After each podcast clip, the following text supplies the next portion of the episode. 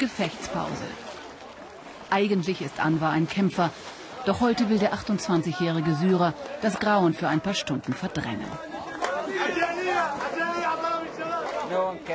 Wir können doch nicht immer weinen oder traurig sein. Niemand kann das. Drei Jahre dauert dieser Krieg schon. Das ist nicht einfach. So feiern sie ausgelassen in einer Villa, die früher einem reichen Anhänger von Präsident Assad gehörte. Eine Insel der Normalität inmitten einer zerstörten Stadt. Scherzend bedanken sie sich bei den Amerikanern und Europäern für die gelieferten Wasserpumpguns.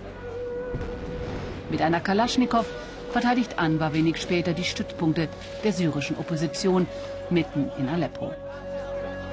Seit Monaten kämpft der ehemalige Lehrer nun schon mit den Rebellen. Ganze Stadtteile haben sie mit ihrer Guerillataktik eingenommen. In Aleppo verliert das Regime Stück für Stück die Kontrolle, während die Opposition in anderen Städten herbe Niederlagen einstecken muss. Sein altes Viertel erkennt Anwar kaum wieder. Hier hat er früher studiert, hier hat er einmal unbeschwert in Cafés gesessen. Kaum vorstellbar. Im Osten der Stadt ist fast alles zerstört.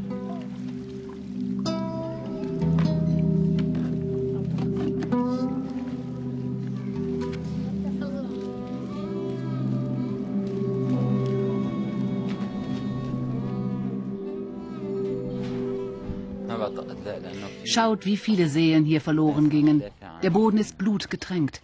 Die Menschen, die so viel gelitten haben, werden ihre Heimat bis zum letzten gegen das Regime verteidigen. Ich glaube, hier wird es noch viel Blutvergießen geben.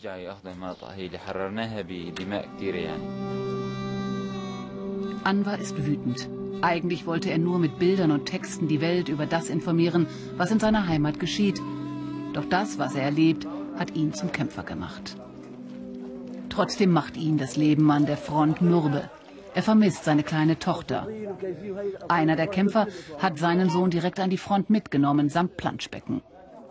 Zu Hause sei es zu unsicher für den fünfjährigen Hamza, meint er. Ich hatte meine Kinder zu Hause gelassen, da ich selbst kämpfte, erzählt uns der Scharfschütze.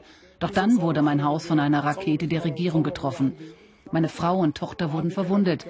Sollte es uns nicht gelingen, Assad zu erledigen, dann müssen das später Kinder wie Hamza schaffen. Wir müssen Assad besiegen, auch wenn ihn seine Verbündeten Russland, Iran und Libanon unterstützen. Der kleine fünfjährige Hamza ahnt noch nichts von den Plänen, die sein Vater für ihn hat. Immer häufiger wird jetzt die Al-Qaida-Flagge mit dem weißen Kreis. Auch Anwar hat sich den Ultrareligiösen, den Islamisten, angeschlossen. Er hat erlebt, wie erfolgreich sie in anderen Orten kämpften. Vor allem den 25-jährigen Abu Anas bewundert er, einen strenggläubigen Muslim. Die Islamisten sind besser organisiert als andere Gruppen, meint Anwar, und sie würden von Muslimen aus den Nachbarländern finanziell unterstützt.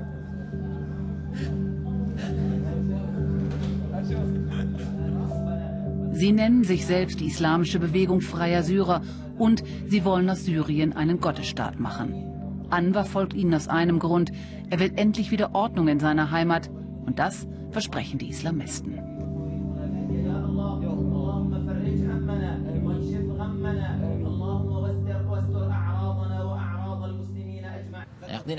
Die Strenggläubigen verlassen sich nur auf sich selbst.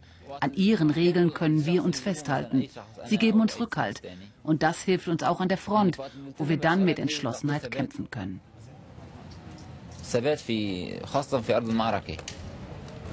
Manchmal besucht Anwar seine Mutter, die sich auch um seine Tochter kümmert. Die Mutter ist zwar religiös, doch der radikale Islam ist ihr suspekt.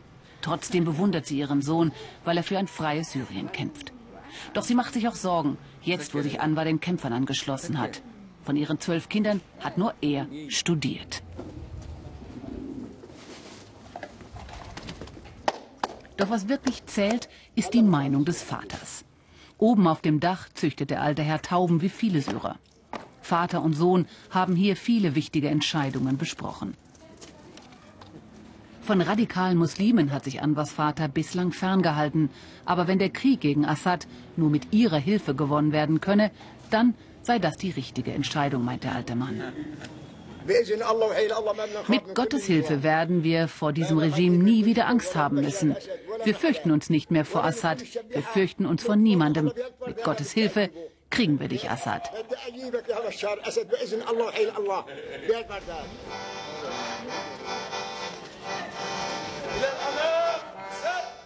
Im Stechschritt auf Postern von Präsident Assad. Für das Regime haben die Rebellen nur Hass und Spott. Der gemeinsame Gegner fördert den Zusammenhalt. Auf dem Bazar von Aleppo verkauften einst syrische Händler Stoffe, Parfum und Gewürze aus aller Welt. Jetzt haben sich hier die Rebellen verschanzt. In den historischen Sälen der Umayyaden-Moschee kämpften sie bis vor kurzem noch gegen Regierungssoldaten. Ich habe die Hoffnung aufgegeben, dass uns jemand hilft. Ich muss zusehen, wie das Regime Kinder, Frauen, wehrlose, ältere Menschen abschlachtet. Die Welt schaut einfach nur zu, wie wir sterben.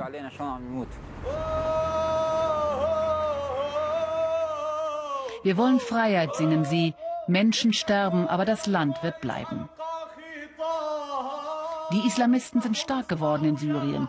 Sie werden unterstützt aus Saudi-Arabien, Katar und Libyen.